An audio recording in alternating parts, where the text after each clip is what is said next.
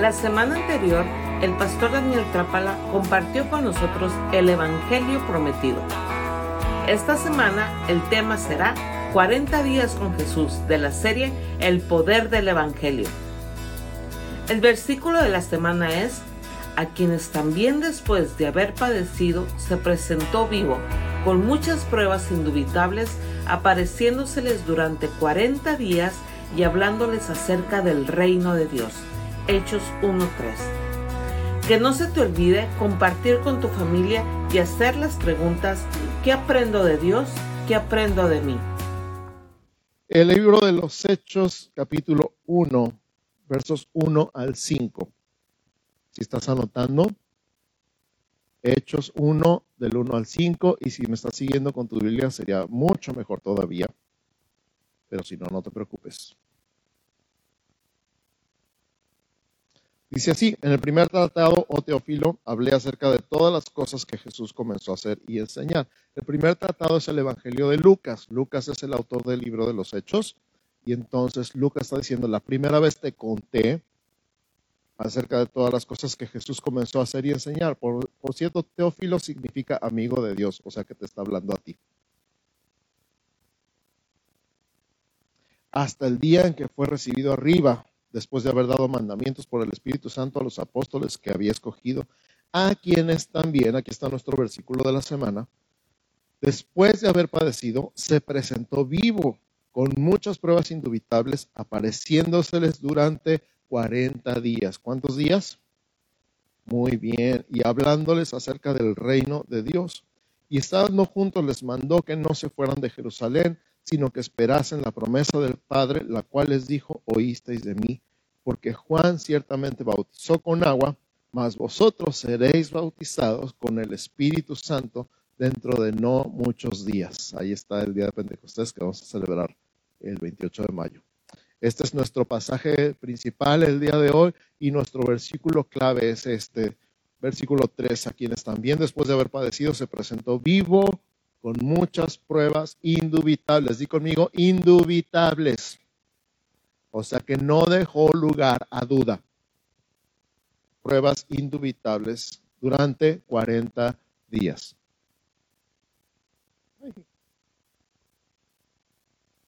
Retomando un poquito lo que hemos visto, recordamos que este año, 2023, es el año del Evangelio. Lo hemos declarado el año del Evangelio. Nuestro versículo del año está bellamente decorado en esta vampara de este lado que dice, porque no me avergüenzo del Evangelio, porque es poder de Dios para salvación a todo aquel que cree, al judío primeramente y también al griego. Este es nuestro versículo de todo el año. No me avergüenzo del Evangelio. ¿Por qué? Porque el Evangelio son buenas noticias y nadie se avergüenza de las buenas noticias.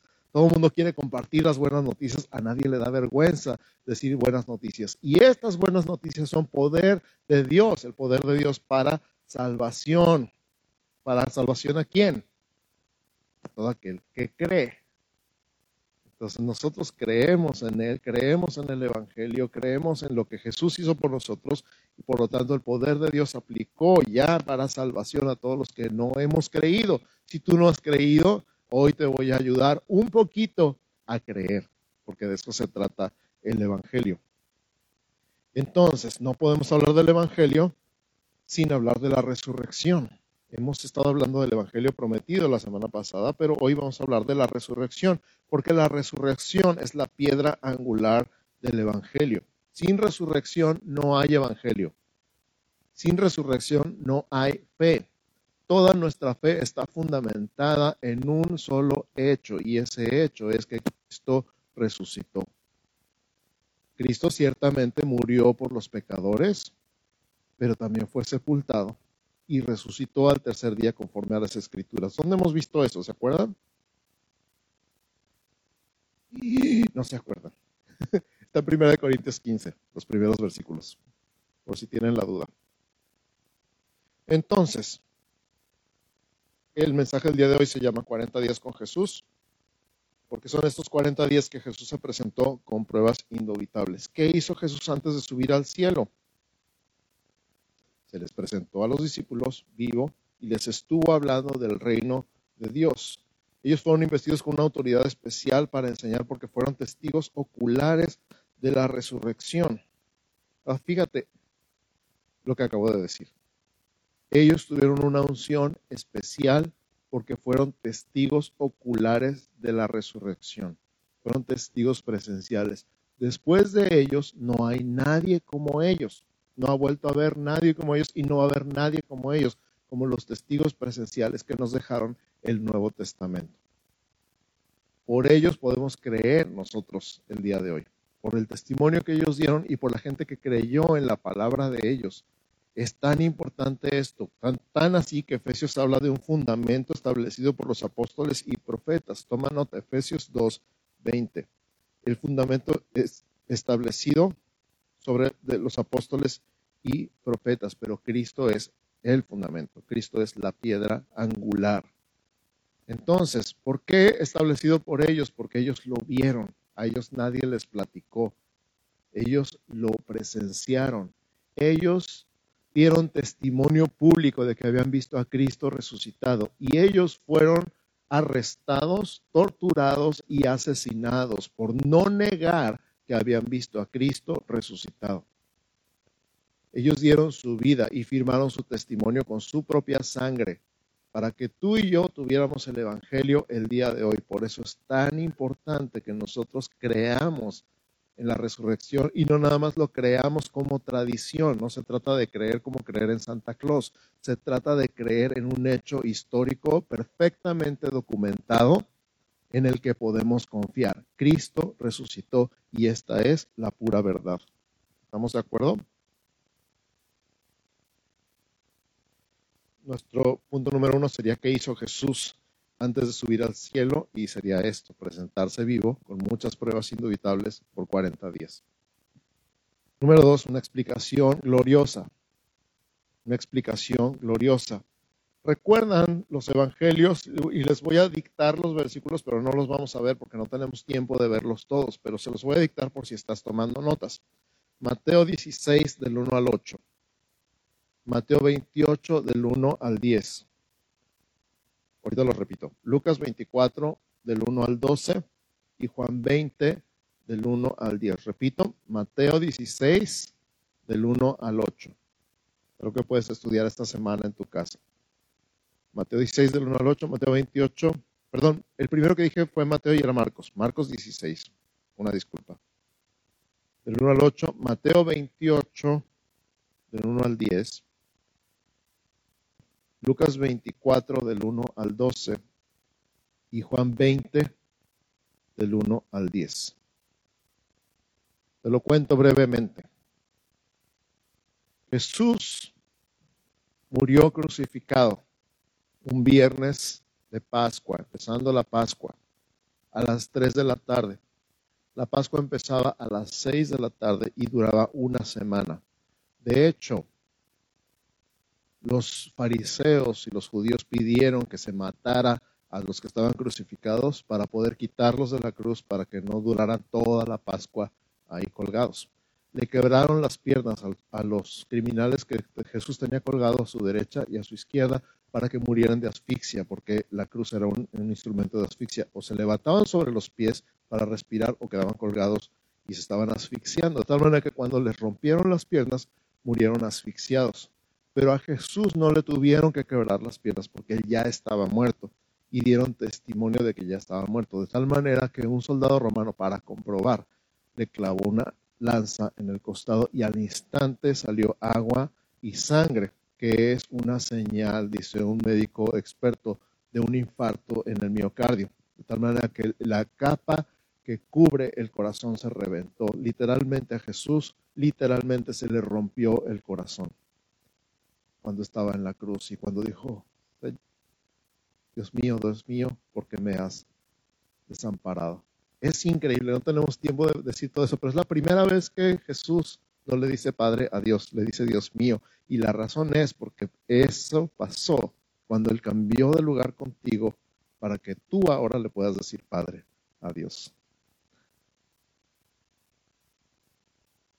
Pasa el viernes ponen a Jesús en una tumba, una tumba prestada, una tumba nueva. Una tumba de un rico, porque dice la Biblia que con los ricos iba a ser en su muerte, en su sepultura, en Isaías 53. Domingo en la mañana van las mujeres hacia la tumba para terminar de preparar el cuerpo de Jesús, porque no tuvieron tiempo de preparar el cuerpo de Jesús, nada más lo envolvieron en una sábana. Y cuando van en el camino van preguntando quién les va a mover la piedra, porque la piedra se colocaba en, en la tumba de tal manera que era tan pesada que nada más quitaban una cuña, la piedra rodaba sobre la tumba y ya no había manera de quitarla. O sea, estaba en una inclinación tal que quedaba totalmente atorada frente a la puerta de la tumba.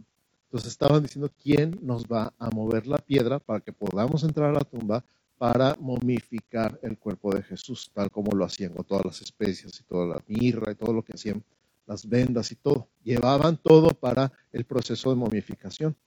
Cuando llegaron a la puerta de la tumba, lo que encontraron fue que la piedra ya estaba removida. Y dijeron, ¡Ah! ¿qué pasó? Ahora imagínate que tú llegas a visitar a tu pariente al panteón y encuentras la tumba abierta. ¿Qué sientes?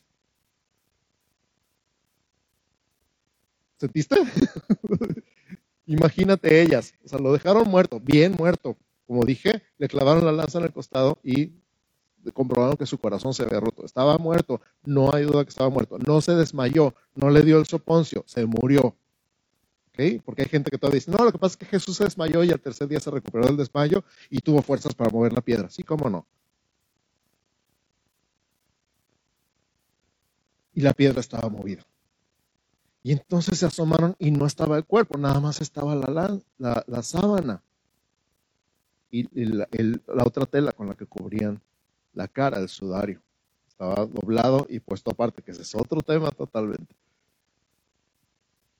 Y el caso es que están en shock, no saben qué hacer, no saben para dónde ir. Y entonces les presentan dos ángeles, dos varones vestidos con vestiduras blancas. Ahora sabemos que eran dos ángeles.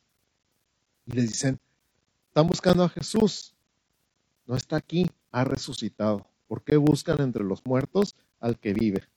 Soy así como, oh, pero es la verdad, porque buscan entre los muertos al que vive.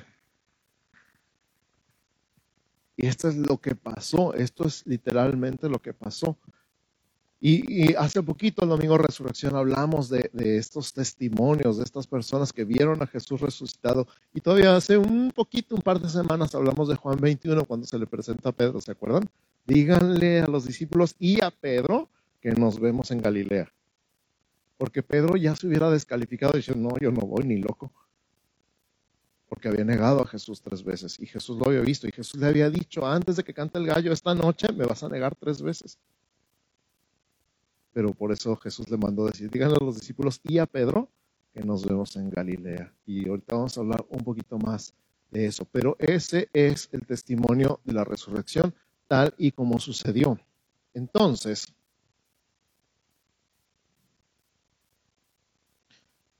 Ay, hay otra de las cosas locas.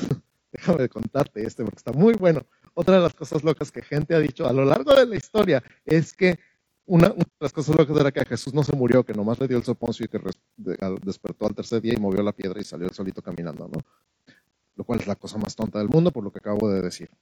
Otra de las cosas tontas que se ha dicho a lo largo de los años, de hecho está en la Biblia, cuando los guardias primero se desmayaron, se desmayaron de miedo cuando vieron al ángel quitar la piedra y sentarse encima. Pero luego despertaron y ya no estaba el cuerpo. Y entonces fueron corriendo con los fariseos y les dijeron, se robaron el cuerpo. No, no, vimos el ángel y resucitó. Y, entonces les dieron dinero a los soldados para que dijeran que se habían quedado dormidos y cuando estaban dormidos habían robado el cuerpo. Ahí está en la Biblia, lo puedes ver. Y entonces ese dicho se dijo entre los judíos hasta el día de hoy, dice Lucas. ¡Qué loco! Ahora piensa un instante. Número uno, para que un soldado romano se quede dormido, está canijo. ¿Por qué? Porque una guardia, tal como dice ahí la Biblia que Pilato se los puso, una guardia consistía en 16 soldados. Pero para que los 16 se quedaran dormidos, estaba muy canijo. ¿Qué hacían? el velar el cuerpo, el velar la tumba, consistía en que cuatro dormían y dos se cuidaban y a las tres horas se cambiaban. Cuatro dormían y otros dos se cuidaban y así estaban todo el tiempo. O sea, había cuatro durmiendo, pero dormían en la puerta de la tumba. Y luego cuatro, cuatro y cuatro, alrededor. Si se hubieran robado el cuerpo, significaría que estos discípulos que estaban escondidos porque estaban muertos de miedo, porque habían matado a Jesús, habían llegado a la tumba y habían pasado frente a los doce soldados que estaban despiertos, encima de los cuatro que estaban dormidos, y habían quitado la piedra a la vista de todos, se habían metido, habían robado el cuerpo, otra vez pasado encima de los cuatro que estaban dormidos y a la vista de los doce que estaban despiertos y se habían ido como si nada. ¿Tú crees? Es más fácil creer que Jesús resucitó que creer eso. Entonces, no le dio el soponcio, no se robaron el cuerpo. Y otra de las cosas tontas que la gente ha dicho a lo largo de los años es que las mujeres cuando fueron y vieron y encontraron la tumba abierta, se equivocaron de tumba. ¿Qué digo, tú crees? Algo tan fácil como, ahí no era mujeres, era acá. Ay, sí, está todavía. Y todavía tendríamos a un Jesús en una tumba hasta el día de hoy. Entonces son otra vez cosas tontas que la gente ha dicho a lo largo del tiempo y muy fáciles, como dijimos ahorita, de negar. Sí se murió, no se robaron el cuerpo y no se equivocaron de tumba. ¿De acuerdo? Ay, qué rápido corre el tiempo aquí. Entonces Cristo se presentó vivo.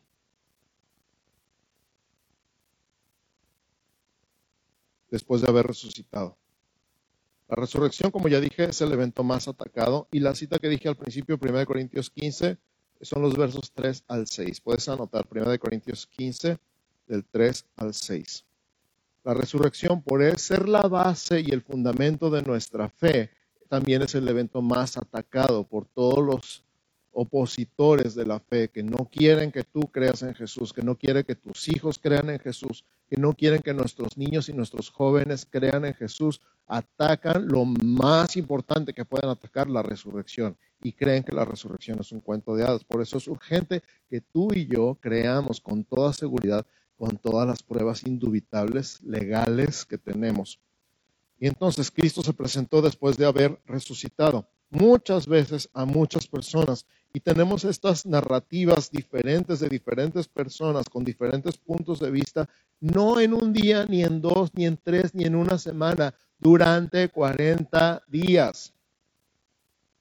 Esto es súper importante para ti y para mí. No fue nada más así de una vez lo vimos y ya.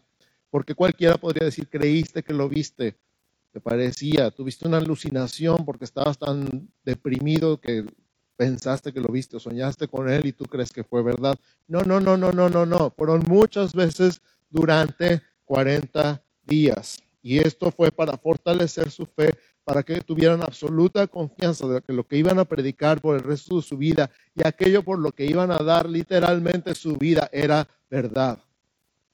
Lo pudieron ver, lo pudieron tocar, pudieron comer con él. No les quedó la menor duda a ninguno de ellos que era verdad, que Cristo había resucitado. Y esto lo vemos en los cuatro evangelios. Se presentó vivo en muchas ocasiones. Y te voy a contar algunas. ¿Estás listo?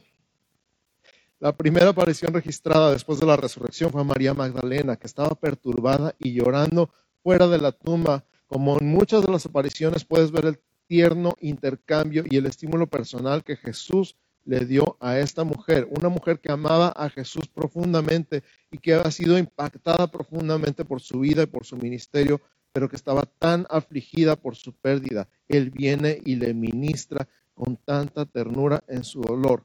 Lo puedes ver, anota, en Marcos 16, 9 y 10 y en Juan 20, 11.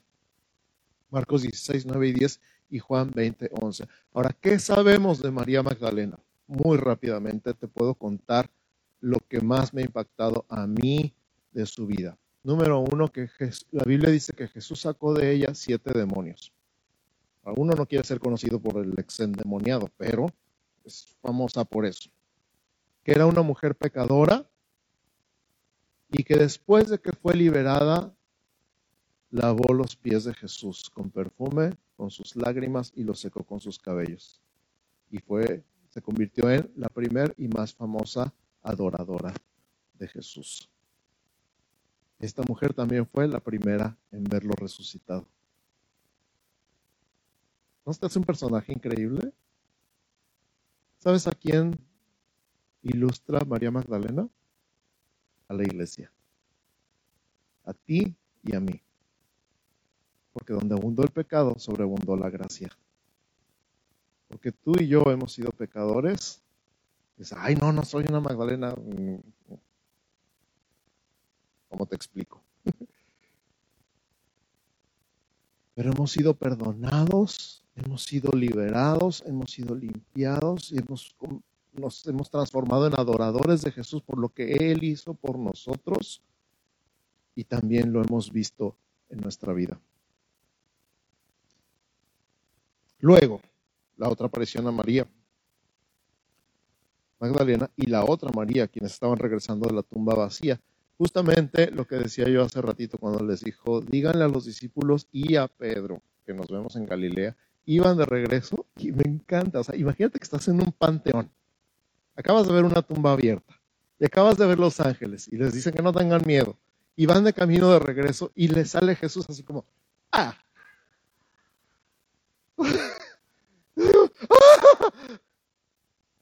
les dice salve. Es así como un saludo normal en ese tiempo. Como, hola. Yo creo que no se murieron porque Dios es grande. Y les dice, salve. Y entonces ellas lo quieren abrazar, quieren abrazar sus pies y les dice, no me toquen. Y yo así como, ah". ¿te imaginas la escena?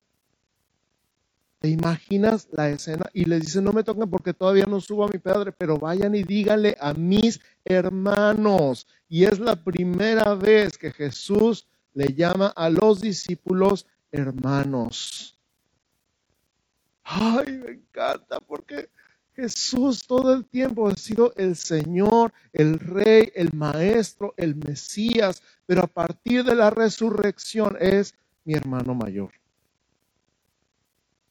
A partir de la resurrección ya no te dice nada más discípulo. Es más, en la última cena les dice, ya no les voy a llamar discípulos, sino les voy a llamar amigos. Y wow, ya que Jesús te llame amigo, es un gran privilegio. Pero ese día dice, díganle a mis hermanos. Voy delante de ustedes a Galilea. Pero nada más dice eso, dice, voy a mi Dios y su Dios, a mi Padre y su Padre. Oh, que Jesús te llame hermano. Que Jesús te llame hermana. ¿Te imaginas? Es más, eso está profetizado en el Salmo 22, creo, si no me equivoco, dice, anunciaré a mis hermanos tu nombre. Él ya sabía que siendo el hijo unigénito del Padre, se iba a convertir en el primogénito de muchos hermanos. Yo no sé cuándo, hijo, voy a alargar un chorro, pero es que está bien padre. Yo no sé si alguna vez, ¿cuántos tienen hermanos mayores? ¿Cuántos fueron bulleados por sus hermanos mayores? ¿Cuántos cuando tuvieron un problema en la primaria le dijeron a alguien, te voy a echar a mi hermano mayor? Hay menos. Bueno, que llegó su hermano y eh, ¿qué traes con mi hermano? Aquí el único que molesta a mi hermano soy yo. Imagínate, tienes a Jesús como tu hermano mayor. Jesús es tu hermano mayor, ¿sabías eso? Y si no lo sabías, hoy lo sabes. Jesús es tu hermano mayor. Cuando tengas un problema, dile a tu problema, te voy a echar a mi hermano mayor. Luego apareció a dos discípulos que venían por el camino de Maús. A esta de la tumba vacía es Mateo 28, 9 y 10. Mateo 28, 9 y 10. El de camino de Maús está en Lucas 24, 13 y en Marcos 16, 12. Me encanta el camino a Maús porque son estos dos discípulos que van platicando en el camino. Quién sabe a qué iban a Maús, pero sabían que Jesús había muerto y no sabían qué hacer ahora. ¿Quién sabría qué hacer? Si tú has perdido un ser querido y en esos días posteriores no sabes ni qué rollo y lo único que entiendes es que estás triste, que te duele la separación, que, que, te preguntas ahora cómo va a ser tu vida sin él hoy. Ahora imagínate Jesús con quien habían pasado tres años y que era todo para ellos. Y entonces se les junta a este personaje que ellos no saben quién es, no sé si trae la cabeza cubierta, se disfrazaba o si ponía simplemente un velo en los ojos de ellos. El punto es que no supieron quién era y les dice, ¿de qué están hablando?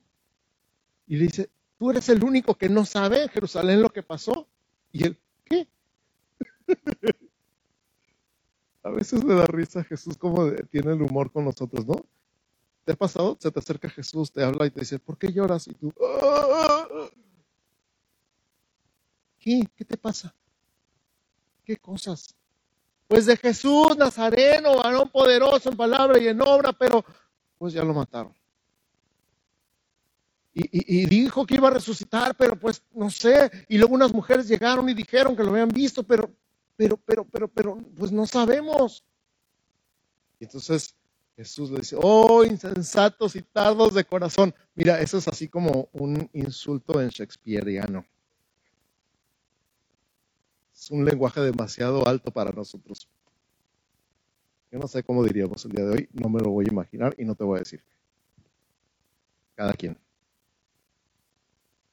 Y les abre las escrituras y les demuestra desde Moisés por todas las escrituras cómo era necesario que el Cristo padeciese y resucitase al tercer día. Y cuando llegan a un lugar, él hace, hace como que va más lejos.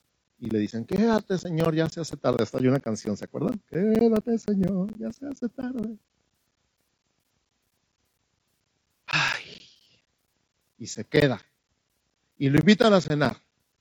Y entonces a la hora de cenar, él está en medio de ellos y da gracias por los alimentos y parte el pan y se los entrega. En el momento que parte el pan, lo reconocen y en el momento que lo reconocen se desaparece. ¡Oh! Y entonces, ¿qué hacen? Que se hace tarde ni que nada. Salen corriendo y regresan con los discípulos a Jerusalén. Y le dicen, hemos visto al Señor. Y los están locos. Y en eso se para en medio de ellos. De todos. O sea, estaban escondidos, tenían las puertas cerradas. Yo creo que tenían siete cadenas y candados en la puerta.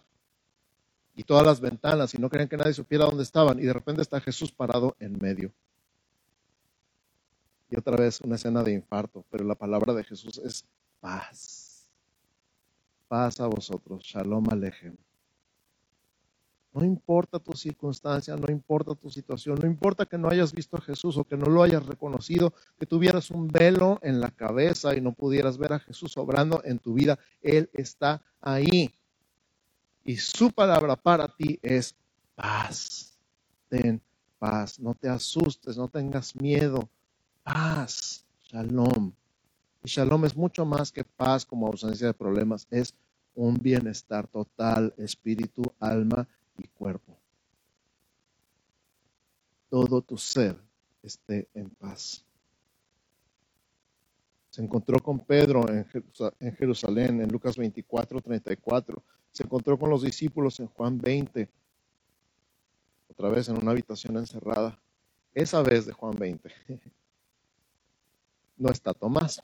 Por alguna razón que no sabemos, Tomás no fue a la reunión. ¿Quién sabe dónde andaba?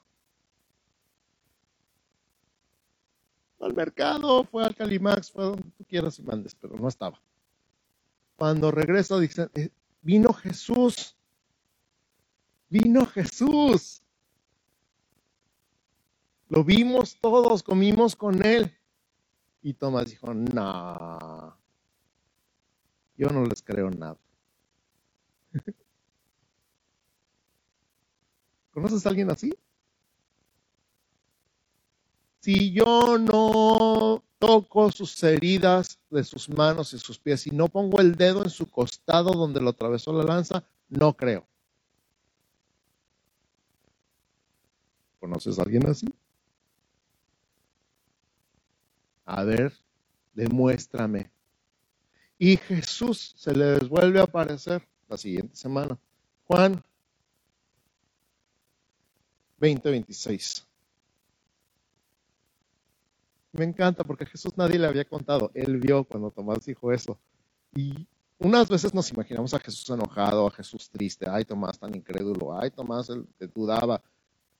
Pero no, nomás dice una vez más, paz a vosotros. Tomás, ven, toca. Tomás, ven, mete aquí. Y no seas incrédulo, sino creyente. Porque lo más importante para Jesús es que creas. ¿Necesitas pruebas? Estoy dando pruebas indubitables de la resurrección de Jesús. Y ahí entre los discípulos hubo uno que no creyó hasta que vio. Y entonces cuando Tomás lo vio y vio las marcas en sus manos y en sus pies y en su costado, cayó de rodillas y dijo, Señor mío y Dios mío. Y Jesús le dijo, porque ves, crees, Tomás. Bienaventurados los que no vieron y creyeron. Ahí estamos tú y yo. Pero déjame decirte, si tú tienes problemas o has tenido problemas para creer el propósito de este mensaje el día de hoy, así como el Evangelio de Juan, que dicen muchas cosas hizo Jesús que no se escribieron, pero estas que se han escrito se escribieron para que crean que Jesús es el Hijo de Dios y para que creyendo tengan vida en su nombre. El mismo Juan dice, si se hubiera escrito todo lo que Jesús hizo, pienso que no cabrían los libros en el mundo. El propósito es que creas.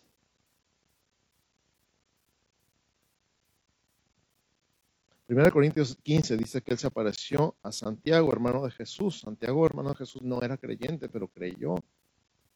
Y de hecho es el autor de la carta de Santiago en el Nuevo Testamento. 1 Corintios 15, 7. Y después, 1 Corintios 15, 6, dice que apareció a más de 500 hermanos a la vez. Más de 500 hermanos a la vez. ¿Por qué es importante el número 500? Porque 500 son suficientes personas para que sea imposible un efecto psicológico que se llama psicosis colectiva. Hay un evento psicológico que se llama psicosis colectiva, cuando un grupo de personas tienen la misma alucinación todos al mismo tiempo. ¿Ha pasado? Sí, sí ha pasado. Está documentado por su gestión, por lo que tú quieras y mandes, pero 500 es imposible. Jamás 500 personas van a tener la misma alucinación al mismo tiempo. Por eso el número es importante. Más de 500 hermanos a la vez lo vieron. Y entonces tú lleva a un juicio a 500 testigos y que los 500 digan lo mismo y te voy a enseñar un juicio ganado. Es evidencia legal. Por eso te digo, la resurrección es un hecho histórico perfectamente documentado. No es mitología, no es un cuento de hadas, no es algo que alguien inventó. Está perfectamente documentado y es aceptado como evidencia legal, aunque muchos lo quieran negar. No es que no puedan creer, es que no quieren creer. ¿Estamos de acuerdo? Y si tú tienes la duda, por eso estamos aquí el día de hoy para que tú puedas creer. Espero que con escuchar esto que estás escuchando y que puedas, wow, hacer un lado las dudas en tu corazón y creer con todo tu corazón que Jesús es el Señor y que Dios lo resucitó de los muertos. Que lo confieses con tu boca, porque si confiesas con tu boca que Jesús es el Señor y crees en tu corazón que Dios lo levantó de los muertos, serás salvo. Entonces, a lo largo de esos 40 días voy a pedir al equipo de alabanza que me acompañe aquí arriba. Jesús recordó a sus discípulos que la ventana de oportunidad no sería eterna, que iba a haber un tiempo limitado durante el cual ellos le estarían sirviendo a Él y extendiendo su reino de esta manera. Jesús le dijo a sus discípulos, hagan esto hasta que yo vuelva. Juan 21, 22. Mateo 28, 20, cuando le dice, vayan y hagan discípulos a todas las naciones de la tierra, bautizándolos en el nombre del Padre y del Hijo y del Espíritu Santo, y enseñándoles que guarden todas las cosas que yo os he mandado, y he aquí, yo estoy con vosotros hasta el fin del mundo.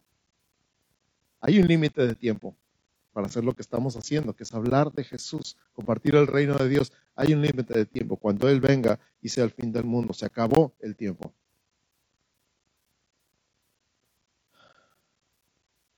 Y el reto para los discípulos y para ti, para mí, el día de hoy es darle importancia a lo que de veras tiene importancia. No nuestros programas, no nuestras metas, no nuestras agendas, sino vivir para Él, redimir el tiempo porque como Jesús dijo, viene la noche cuando nadie puede trabajar. Qué agradecidos debemos estar por los 40 días que Jesús pasó con sus discípulos, dándoles pruebas indubitables de su resurrección, preparándolos para la tarea que tenían por delante y darles una misión, una comisión, la gran comisión de lo que tendrían que hacer y proveerles con el Espíritu Santo para ese llamado. Y ahora tú estás aquí. No hay nada más importante que puedas hacer con tu vida.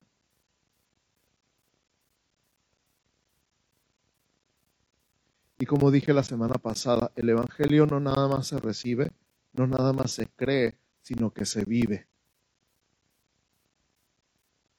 El Evangelio no nada más se recibe, no nada más se cree, sino que se vive. Si tú vienes nada más a escuchar, qué bueno que estás aquí, qué bueno que estás escuchando, pero hay más, hay mucho, mucho más. Para empezar, ¿cuál es tu reacción a Jesús resucitado? Podrías decir así como, pues sí, pero a mí qué, como decíamos la vez pasada.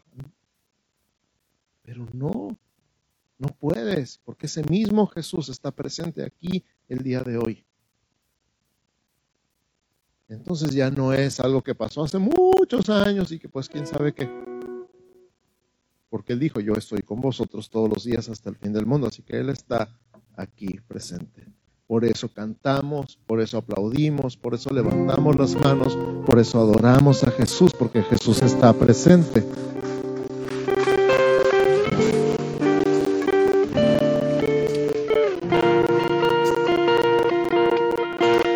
Cuando levantamos nuestras manos es para bendecir a Jesús, para rendirnos a Jesús, para recibir su amor y su gracia.